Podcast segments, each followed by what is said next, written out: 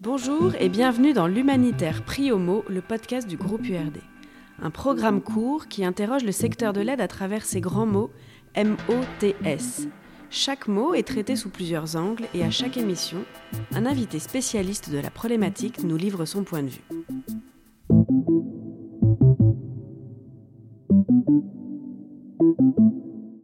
Pour conclure cette série sur la neutralité de l'aide, nous avons souhaité entendre une structure un peu singulière dans son fonctionnement, la Fondation Daniel Mitterrand. Cette structure place au cœur de son identité et de ses principes fondateurs l'importance de donner la parole aux premiers et premières concernés. Elle finance et soutient donc des initiatives locales, et je lis parmi ses piliers d'action la Fondation soutient des projets citoyens en France et à l'international, portés par les populations locales et les personnes les plus vulnérables face à l'urgence systémique, des projets favorisant la prise de parole ou la mise en réseau des acteurs locaux d'ici et d'ailleurs, ou encore des projets mettant en lumière des alternatives au système dominant, radical et exemplaire. Alors si l'on parle de soutien à des projets novateurs ou à des alternatives au système, ou encore de radicalité, est-ce compatible avec cet impératif de neutralité? Pour répondre à cette question, j'ai le plaisir d'accueillir Agnès Golfier, co-directrice de la Fondation Daniel Mitterrand.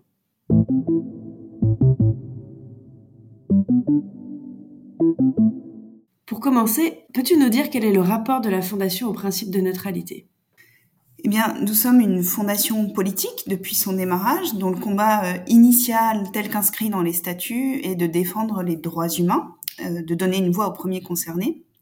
Aujourd'hui, pour ça, on a une, double entrée, une entrée très locale, avec un soutien euh, financier et autres aux alternatives locales ancrées, et une entrée plus macro, offrant une résonance à ces alternatives, à leurs pratiques, à leurs idées, à un niveau plus national, international. Et donc, finalement, on peut dire qu'on est presque aux antipodes de, la neutralité, euh, et ce depuis notre création, puisque euh, la fondation a été créée en lien fort avec les, peuples euh, concernés, ce qu'on pourrait appeler aujourd'hui les organisations locales, les collectifs locaux. Par exemple, quand la fondation, donc via sa fondatrice Danielle Mitterrand, prend parti pour les Kurdes d'Irak suite au bombardement chimique perpétuée par le régime de Saddam Hussein en, 88 à Al-Abja, c'est parce qu'elle a reçu directement des vidéos, des témoignages d'habitantes euh, et d'habitants sur ce qui se passe là-bas. Et sa réponse immédiate ne sera pas d'envoyer des secours, euh, de, faire accéder à des soins les victimes, mais de mobiliser euh, les décideurs politiques auxquels elle a accès pour alerter sur la situation et mettre la pression sur ce régime. Et ensuite, elle ira voir les, leaders kurdes pour les accompagner dans leur lutte pour la reconnaissance. Concrètement, comment cette nature politique se traduit-elle aujourd'hui sur le terrain, notamment dans un contexte de crise? Oui, on peut partir sur euh, l'exemple du nord-est syrien euh, avec, lequel pardon, nous avons choisi de, travailler donc depuis quatre ans dans la lignée de ces actions historiques de soutien au peuple kurde. Donc au nord-est syrien, le contexte humanitaire est désastreux, les besoins sur le terrain sont immenses.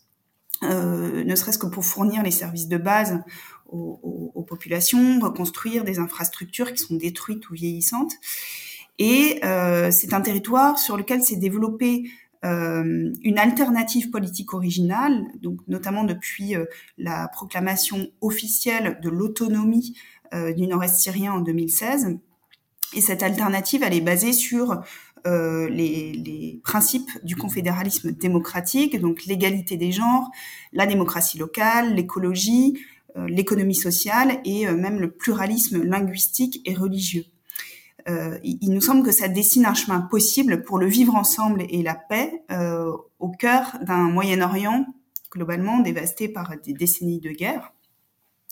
Et cette expérimentation, cette alternative, elle est euh, fragile parce que menacée de toutes parts du fait euh, du contexte géopolitique euh, très difficile. Or, il nous semble qu'elle est aussi très inspirante pour des mouvements transformateurs à travers le monde et qu'il importe de soutenir cette expérience au nord-est syrien. Mais même s'il y a un intérêt réel de la société civile ou des municipalités, notamment en France, pour, euh, pour ce territoire. Les partenariats et les soutiens concrets sont faibles du fait d'une difficulté d'accéder au, financement parce que c'est une, une, zone grise non reconnue euh, officiellement. Et donc pour cette, ces raisons, la Fondation s'est positionnée comme facilitatrice euh, d'échanges, de coopération entre des collectivités et des acteurs de la société civile française et des acteurs locaux au nord-est de la Syrie pour des actions de, de solidarité. Donc c'est le, le, réseau Jasmine que nous avons euh, impulsé, une plateforme d'échange multi-acteurs et euh, qui permet des visites croisées, euh, qui permet le soutien, l'échange autour de projets euh, locaux d'autonomisation des femmes, de reforestation citoyenne, de démocratie participative et euh, ça vise à vraiment l'inspiration mutuelle entre acteurs. Et comme vous pouvez l'entendre, en fait, c'est un, projet qui est en soi fondamentalement euh, politique, voire même pour certains partisans ou euh, idéologique, parce que d'une part, les acteurs et les municipalités qui s'y engagent ont une approche déjà très orientée politiquement, et puis que c'est un, un, projet politique assez global, territorial, très situé, donc le fameux confédéralisme démocratique. Et aurais-tu un deuxième exemple pour illustrer votre approche sur le terrain? Alors un autre exemple, c'est par exemple en Guyane, euh, Guyane française, donc euh, autre territoire où de nombreuses ONG euh, travaillent, parce que les besoins médicaux, sociaux, économiques sont très importants. Nous, notre choix, c'est de travailler donc en lien avec des communautés autochtones. Donc, par exemple, on soutient un village amérindien porteur d'un projet d'autonomie locale c'est-à-dire euh, autour de culture vivrière, de transmission des savoir-faire artisanaux, etc. Et euh, on les soutient d'ailleurs aussi dans leur lutte contre un projet de centrale électrique qui déboise leur forêt coutumière et qui euh, finalement remet en cause ce projet d'autonomie locale. Donc c'est là aussi un projet qui est euh, politiquement engagé puisqu'il traduit aussi une vision euh, assez politique en fait du développement différente de celle visant à une amélioration de la situation économique, une réponse aux besoins de base. Euh, nous, nous, sommes en fait nous convaincus que euh, donc au-delà de la reconnaissance et de l'importance de reconnaître les droits des peuples autochtones, on considère que la vision du monde qu'ils peuvent porter est inspirante pour réinventer notre rapport au vivant. Elle est même fondamentalement nécessaire euh, aujourd'hui face à justement aux, effondrements du vivant.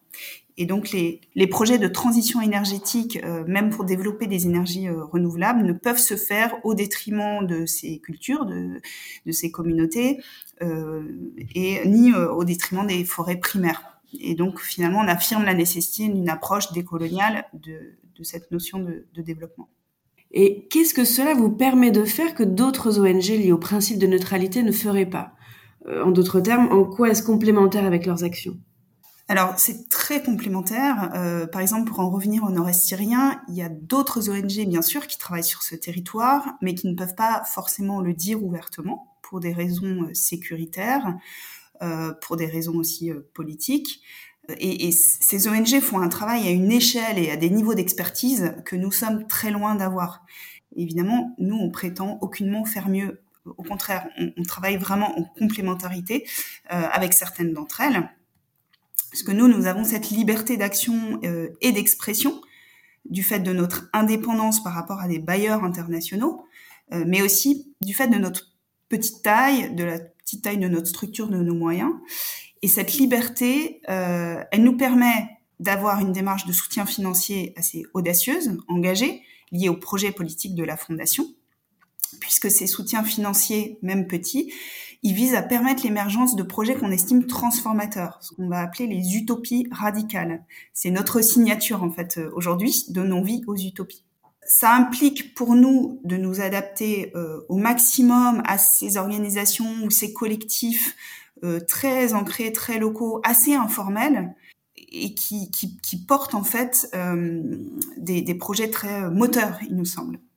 Donc on, il faut être au plus près dans la rencontre, dans le dialogue, etc. Et parfois, ça nécessite même pas mal de stretching pour euh, faire en sorte que les financements atteignent finalement ces acteurs directs, parce qu'ils ne sont pas très structurés. Donc, des fois, il faut passer par des organisations, des organisations tierces, parce que nous, nous avons évidemment quand même des obligations euh, de, rendre des comptes.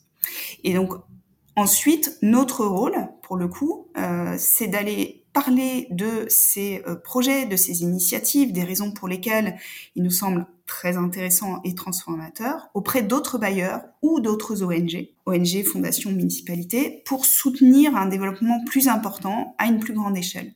C'est en fait notre mission de passeur de relais par de la mise en lumière, par de la mise en réseau, mais aussi de ce qu'on appelle l'agitation d'idées, euh, pour rendre visibles des réponses radicales aux crises auprès d'acteurs plus classiques et plus importants, plus euh, gros.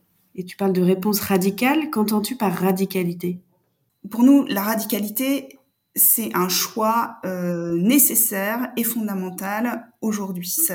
Depuis quatre ans, la Fondation a remis à jour son projet politique et sa vision à l'aune des effondrements en cours.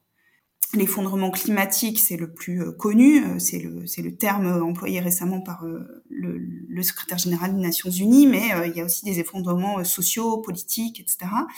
Et en fait, face à ça, ce qu'on, on estime qu'on ne peut plus être neutre, il faut être radical. Radical au sens des, par exemple, de, de, d'Ardo et Laval, théoriciens des communs, qui disent l'urgence, c'est de tout reprendre à la racine. Donc face à ces crises, à ces urgences, qui, voilà, qui sont d'autres mots de l'humanitaire, euh, si on ne repense pas la situation à l'aune de la raréfaction de l'eau, euh, de l'accès à la terre, des limites planétaires, de la relation au vivant, si on se pose pas ensemble pour décider de comment euh, envisager nos relations à ces communs naturels, alors on, on ne peut rien résoudre et les crises et les victimes continueront. C'est euh, cette fameuse phrase d'Einstein, on ne résout pas un problème avec les modes de pensée qui l'ont engendré. Et donc c'est dans ce sens-là que notre manifeste, pour un radicalisme utopique appelle à une métamorphose du monde. Beaucoup de grands mots, mais c'est l'idée qu'il faut affirmer la rupture avec le système néolibéral et productiviste et donner place à d'autres imaginaires, à d'autres récits, à d'autres pratiques, pour affirmer euh, finalement la, communauté de destin universel de l'humanité. Donc finalement, le grand principe qui nous guide, ce n'est pas la neutralité, mais c'est cette idée d'utopie radicale.